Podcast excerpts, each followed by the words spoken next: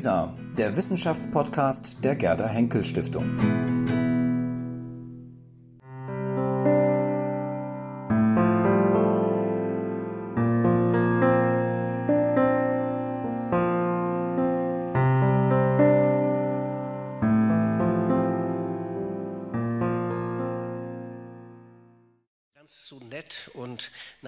Nachdrücklich um einen Beitrag gefragt, dass ich schließlich gar nicht Nein sagen konnte äh, und etwas leichtfertig zugesagt habe, hier zu reden.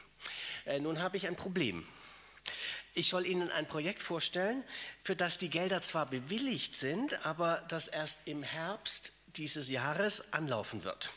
Und ich habe lange gegrübelt, was ich als Historiker zu dieser Tagung beitragen kann. Ich bin zwar Medizinhistoriker, ich arbeite an, einem, nein, an der besten medizinischen Fakultät, aber bitte, was kann ein historisches Projekt denn zum heutigen Verständnis von Gesundheit beitragen? Oder noch, noch, äh, äh noch präziser, es geht dieser Arbeitsgruppe an der Akademie um Zukunft, nicht um Nachkriegsgeschichte der Medizin. Was kann also ein Vorhaben, äh, das sich dezidiert die europäische Identität zur Forschungsfrage erhebt, bei der Verständigung über die Aufgaben der Medizin helfen? Das sind große Fragen. Und wenn der ERC mein oder unser Forschungsvorhaben auch mit knapp 10 Millionen Euro fördert, so ist das ein Klacks gegenüber den vielen Dimensionen von Gesundheit, die dabei zu berücksichtigen sind. Ich bitte Sie daher um Nachsicht, dass ich Ihnen jetzt keine Detail, keinen detailreichen Vortrag geschweige denn bahnbrechende Forschungsergebnisse präsentiere, auch keine sorgfältig abgewogenen, weitreichenden historischen, kulturwissenschaftlichen oder philosophischen Überlegungen vorstellen kann, etwa einen Vergleich der Präventionsstrategien auf beiden Seiten des Vorhangs. Fragen Sie mich das in sechs Jahren. Also, was soll ich tun? Nun, erlauben Sie mir, Ihnen einen kleinen Ausblick auf das Vorhaben zu geben. Ich will Ihnen in den folgenden 25 Minuten an drei Beispielen unsere Fragestellungen und Forschungsinteressen erläutern. Das hilft, so hoffe ich, äh, etwas grundsätzlicher und programmatischer über Gesundheit nachzudenken. Das will ich am Ende des Beitrags tun, nicht aus Verlegenheit, sondern um herauszuheben, was mir und meinen Mitstreiterinnen ein Vermächtnis der jetzt haben wir so viel über ostasiatische Medizin gehört, der europäischen Nachkriegsmedizin zu sein scheint, nämlich ein politisches Verständnis von Gesundheit. Ob mir damit gelingt, die Leitfrage unserer Tagung eine etwas andere oder weitere Perspektive zu geben, können wir anschließend dann diskutieren. Bevor ich das aber mache, äh, möchte oder muss ich noch versuchen, Ihnen zumindest eine Idee vermitteln, warum ein solches Vorhaben wie dieses überhaupt spannend sein könnte. Und zwar nicht nur für Historikerinnen, das ist relativ leicht, sondern auch für, für ein weit, äh, für weitreichender, nämlich für alle, die, denen das Projekt Europa letztlich am Herzen liegt. Denn darum geht es in unserem Vorhaben, mit dem wir uns äh, diesem europäischen Projekt auf eine auf den ersten Blick vermutlich verquere Weise nähern, nämlich über diesen Leviathan, über die politische Geschichtsschreibung und ihren, ihrer eigentlich zentralen Frage, wie hält man Gesellschaft zusammen? Dieses Ungeheuer einer ungezügelten Masse, pur, nasty, brutish and short, wie es bei Thomas Hobbes heißt. Die Antwort ist, zumindest bis heute, durch den Staat. Der Staat zähmt den Leviathan oder den Leviathan, zuvörderst natürlich der britische Staat, welcher sonst. Äh, die Geschichte bzw. die Geschichtsschreibung kommt hierbei der kommt hierbei eine besondere Bedeutung vor. Sie legitimiert den Staat und gibt ihm Identität und Geschichte. Wir haben eine britische Geschichte, eine französische Geschichte, eine deutsche Geschichte, eine ungarische Geschichte und so weiter. So kennen wir das weltweit. Einzigartig und besonders ist jedoch, dass, die, dass das Nachkriegseuropa eine weitere Identität jenseits dieser nationalen Paradigmen erfahren hat. Und zwar eine Identität, die aus Perspektive der Geschichtswissenschaften, der Politikwissenschaften und der Wirtschaftswissenschaften ganz wesentlich auf ideologischen, politischen und wirtschaftlichen Gegensätzen beruht. Nach 1989 haben wir gerade hier in Berlin zwei euphorische Jahrzehnte erleben dürfen, äh, voller Optimismus, dass die herkömmlichen nationalen Grenzen, die alten tradierten Konflikte, die sozialen Gegensätze endlich überwunden wären, werden. Damit wäre dann tatsächlich das Ende der Geschichte gekommen. Erinnern Sie sich noch an den Bestseller von 1992? Äh, doch solche postnationalen Träume sind längst verblasst zerstoben wie Seifenblasen angesichts dem Abschotten von Grenzen, dem neuen Nationalismus, dem Revival autokratischer und autoritärer Regime oder gelenkter Demokratien. Und wir Historiker laufen heute wieder in Gefahr, die alten nationalen Muster zu bedienen. Aber Europa ist kein Staat. Europa ist auch keine Nation. Und aber es wäre genauso falsch, Europa auf eine bloße Ansammlung von Staaten zu reduzieren, zusammengehalten durch Binnenmarkt und Zollunion, ein Fleckenteppich nationaler Geschichten. Für die Geschichtsschreibung ist das eine echte Herausforderung. Unser Projekt zielt darauf ab, Europas eigene Geschichte zu schreiben und damit Europa als Objekt eigener Art zu begreifen. Was heißt das eigentlich konkret? Tradierte alte Dichotomien überwinden, eine ausgewogene Geschichte erzählen, das heißt beide Perspektiven einzunehmen, den eisernen Vorhang nicht länger als eine undurchdringliche Mauer, sondern eher, wie manche vorschlagen, als Nylon Curtain zu betrachten. Und diese neue Geschichte Europas wird weniger auf Differenzen und Gegensätze beruhen, sondern sucht Gemeinsamkeiten und Interdependenzen auf.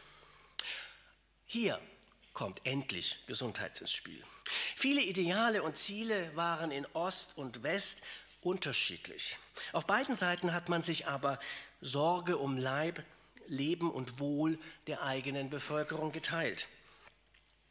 Um diese gelebten Gemeinsamkeiten zu erforschen, bedienen wir uns, also in unserer Forschergruppe, der Medizin nicht als Erkenntnisziel, sondern als Heuristik, um jene Prozesse zu identifizieren, zu beschreiben, zu vergleichen um, und in ihren Gemeinsamkeiten, aber auch Unterschieden zu verstehen, die wesentlich dazu beitragen, dieses Hobbsche Ungeheuer zu zähmen.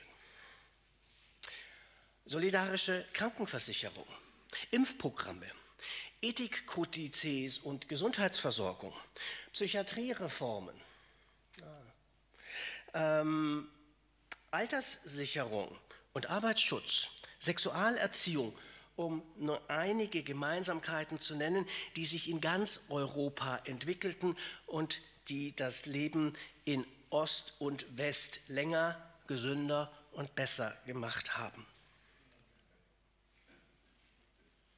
Unsere Arbeitshypothese ist folglich, dass Gesundheit und Gemeinwohl als jene Mittel begriffen und konzeptualisiert werden können, die heute wesentlich dazu beitragen, die brutale Natur des europäischen Leviathans zu zähmen. Das ist das Erbe der Nachkriegsmedizin. Das umfasst erstens ein Mapping der Konzepte, Institutionen und Praktiken des Feldes. Natürlich nur in Feldstudien können wir das leisten. Zweitens eine Rekonstruktion der moralischen Landschaften, der Werte, Normen und Ethiken in Ost und West.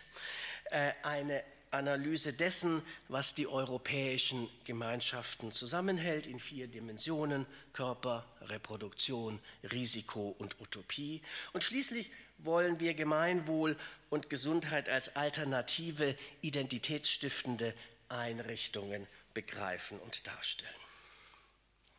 Damit bekommen wir aber ein Problem. Wir können diese Geschichte Europas nicht gleich der Geschichte eines Nationalstaates erzählen. Wir müssen vielmehr die disziplinäre Matrix der traditionellen Geschichtswissenschaft in Frage stellen mit einem transdisziplinären Zugriff, der jene Analyseformen oder Ways of Knowing mobilisiert, die das Projekt der europäischen Aufklärung auf den Weg gebracht haben. Anthropologie und Soziologie, die meine Kollegin, wo kommt sie denn hier, äh, in äh, der Bulgarischen Wissenschaftsakademie einbringt, Wissenschaft und Medizin, äh, die ich in eine historische Perspektive stellen möchte. Die Geschichte des Sozialen und der Ethik, die mein Kollege Ulf an der Universität Kent stark macht und schließlich auch die juristische, politische und ethische Dimension, die Judith Sandor von der Central Uni oh, wo ist sie denn? Hier, von der Central European University im Blick hat. Die Stärke unseres Vorhabens, die Synergie, gründet in diesen disziplinären Überschneidungen, also zwischen Soziologie und Geschichte der Wissenschaften, zwischen äh, Medizingeschichte und allgemein Sozialgeschichte, zwischen Ethik und Bioethik. Sie sehen, da reichen sich die einzelnen Projekte und Ansätze die Hand. Ich will Ihnen jetzt drei Beispiele geben, wie das funktionieren könnte. Das ist Versprechen. Und zwar auf der Ebene der Begriffe, der Konzepte und der medizinischen Entwicklung. Begriffe. Die Frage nach einer ausgewogenen oder symmetrischen Geschichte Europas fängt dort an. Ein anschauliches Beispiel ist Bioethik. Schaut man in die Literatur, vor allem in die angelsächsische, so gilt die Präambel des US-amerikanischen Militärgerichts in Nürnberg gewissermaßen als Nullstunde der Bioethik. Viele angelsächsische, vor allem US-amerikanische Kolleginnen und Kollegen sind bis heute der Meinung, es habe darüber hinaus und vor allem im sozialistischen Ausland Europa keine Bemühungen um ethische Grenzziehungen gegeben, weil sich dort kein bioethischer Diskurs nachweisen lässt. In der Tat gibt es dort, ist der Begriff der Bioethik dort weitgehend unbekannt. Das liegt aber auch daran, dass der Versuch des Militärgerichts zwischen gerechtfertigten und verwerflichen Menschenexperimenten zu unterscheiden keineswegs Konsens war angefangen von den Vorbehalten der französischen Ärzteschaft überhaupt über zulässige Menschenexperimente zu reden, bis zu den breiten Debatten um eine ärztliche Pflichtenlehre im Osten. So gab es wo zwar keine Bioethik, wohl aber eine reiche Debatte über die Ethik ärztlichen Verhandelns, die unter dem Begriff der Deontologie, ärztliche Pflichtenlehre, verhandelt wurde. Da sehen Sie unterschiedliche Begriffe und schon verschwindet es aus dem Blick. Ich bin mir sehr wohl bewusst, dass unter Deontologie die gesellschaftliche Verantwortung der Ärzteschaft anders definiert und konzeptualisiert wurde als in der Bioethik. Aber sie verfolgt das gleiche Ziel und vergleichbare Wertvorstellungen, die sich am Wert des Menschen und der Verantwortung der Gesellschaft für das Wohlergehen des Einzelnen wie der Gemeinschaft orientierte. Konzepte es gibt in der DDR-Geschichtsschreibung das geflügelte Wort, man könne die Geschichte der Bundesrepublik ohne DDR schreiben, wohl aber nicht die Geschichte der DDR ohne die Bundesrepublik. Das liegt aber wesentlich daran, dass unsere theoretischen Konzepte und Modellierungen aus Westperspektive entwickelt wurden und nach wie vor werden. Nehmen wir beispielsweise den historisch beispiellosen Aufstieg der Medizin zu gesellschaftlicher und kultureller Deutungsmacht. Hierfür wurde vor rund 50 Jahren das Modell des medizinisch-industriellen Komplexes eingeführt. Ein Modell, das erklärt, wie technische und wissenschaftliche Entwicklung der Medizin maßgeblich durch Privatinitiative und liberale Wirtschaftspolitik, das heißt durch die freie Entfaltung individueller Geniosität und ähm, eines profitorientierten Unternehmertums angetrieben wurden. Der Staat spielt hierbei meist nur eine Nebenrolle und wenn dann oft als Spielverderber, der durch Vorschriften, Kontrolle und Regulierung die freie Entfaltung der Kräfte behindert. Das ist jetzt ein bisschen polemisiert äh, und zugespitzt, doch selbst die Biowissenschaften gelten, wenn ich meinen Kollegen Ilana Löwy und Jean-Paul Gaudier folge, als Werk eines Invisible Industrialist, so der einflussreiche Buchtitel. Die Expansion der Apparatemedizin, die Herausbildung von Large Technological Systems, angetrieben und stabilisiert durch Wettbewerb, Rationalisierung und Kapitalintensivierung. Aber wie beschreiben wir bitte schön die Entwicklung auf der anderen Seite des eisernen Vorhangs?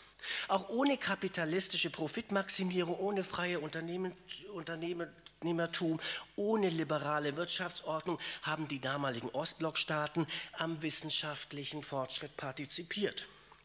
Ich weiß, das hat häufig zwei, drei, vier Jahre gedauert, bis ein alternativer Syntheseweg für Arzneimittel beispielsweise gefunden und hochskaliert wurde zu einer industriellen Produktion.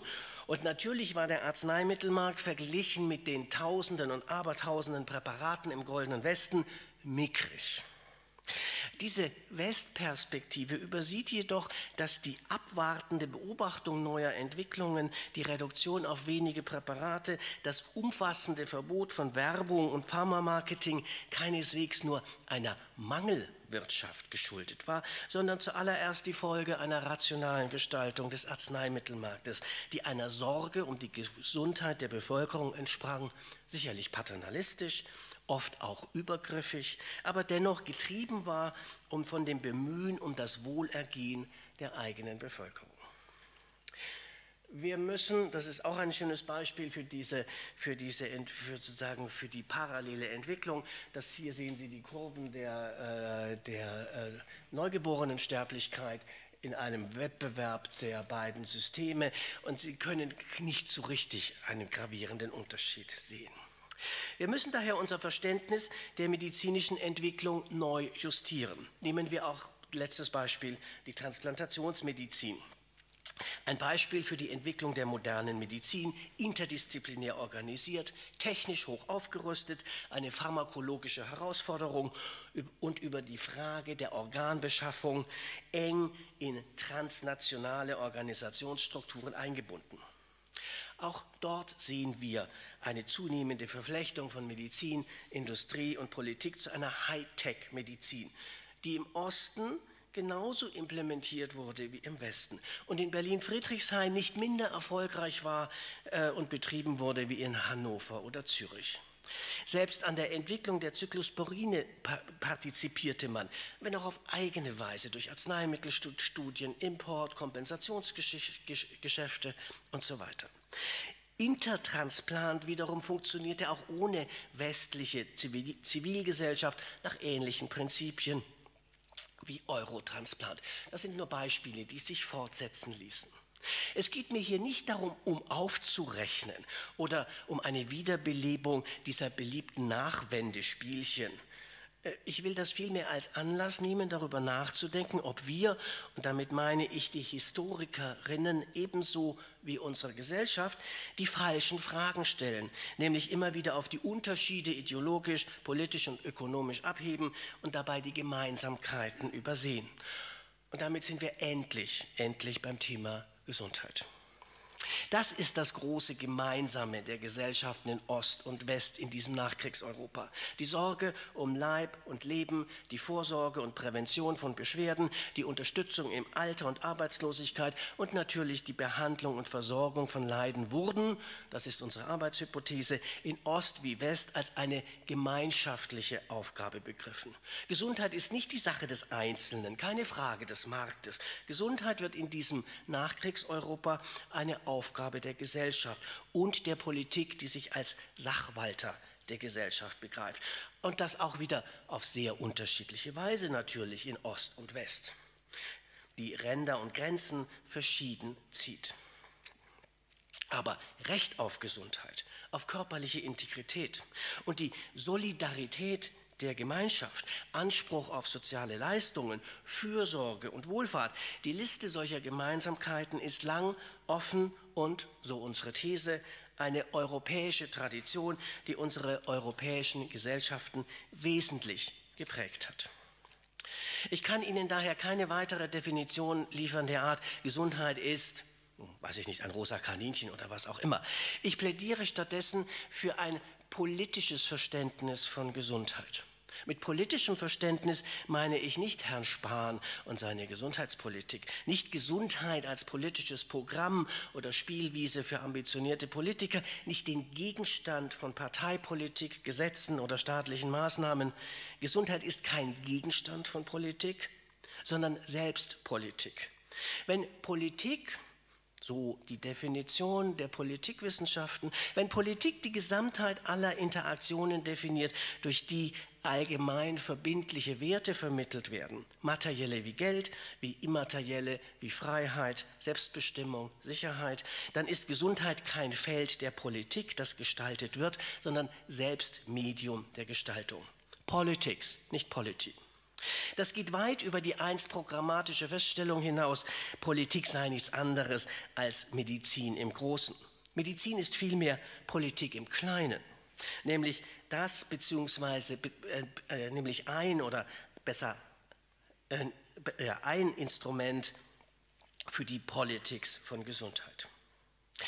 Medizin ist in diesem Sinne kein Mittel, um Gesundheit zu erreichen, sondern ein politisches Instrument, das Gemeinschaftlichkeit, Solidarität und Sozialität vermittelt. Und das dürfen wir gerade heute nicht aus dem Auge verlieren. Ich gebe zu, dass dieses politische Verständnis von Gesundheit auf eine merkwürdige Weise an Foucaults Thesen von der Medizin als Biomacht und Grundlage moderner Regierungstechnik anknüpft. Doch Vorsicht! Foucaults Thesen zielen auf die Genese des neoliberalen Subjekts, auf jene entfesselten Kräfte des Individualismus, dass der sich im präventiven Selbst äh, wie in den neuen Körperkulten manifestiert, bis hin zum heutigen Wellness-Hype. Äh, Foucaults Thesen sind damit immer auch ein Beispiel aber für einen westzentrierten Bias. Man verzeihe mir die Polemik, aber man wird den Staatssozialismus europäischer Prägung kaum als neoliberale Veranstaltung charakterisieren können. Gleichzeitig müssen wir aber auch die, den Blick in die hässliche Fratze einer politisch instrumentalisierten Gesundheit aushalten, ob nun in Form einer Volksgesundheit oder Vorsorgegesellschaft. Ich will aber nicht der beliebten, dem beliebten Schreckensbild einer Gesundheitsdiktatur der, das Wort reden. Es geht nicht darum, in einer unheiligen Allianz von Ärztinnen, Psychologen, Diabete, Diabet, Diätberaterinnen und Physiotherapeuten die Politik aus Abstellgleis zu schieben. Vielmehr zieht ein politisches Verständnis von Gesundheit darauf ab, die gesellschaftliche Verantwortung dieser medizinischen Professionen in die Pflicht zu nehmen, wenn Sie wollen, mehr Pflichtenlehre denn Bioethik. Wenn wir danach fragen, was Europa zusammenhält, dieses ungeheuer, äh, ungeheuer ungezügelte Massen, pur, nasty, brutish and short, dann können wir, so unser Vorschlag, eine Antwort geben oder könnte eine Antwort sein, Gesundheit. Gesundheit als eine der zentralen Politiken Europas. Nicht Kirche, nicht Staatsgewalt, nicht Kanonen begründen das Gemeinwohl und Gemeinschaft heute, sondern Gesundheit. Ich danke für Ihre Aufmerksamkeit.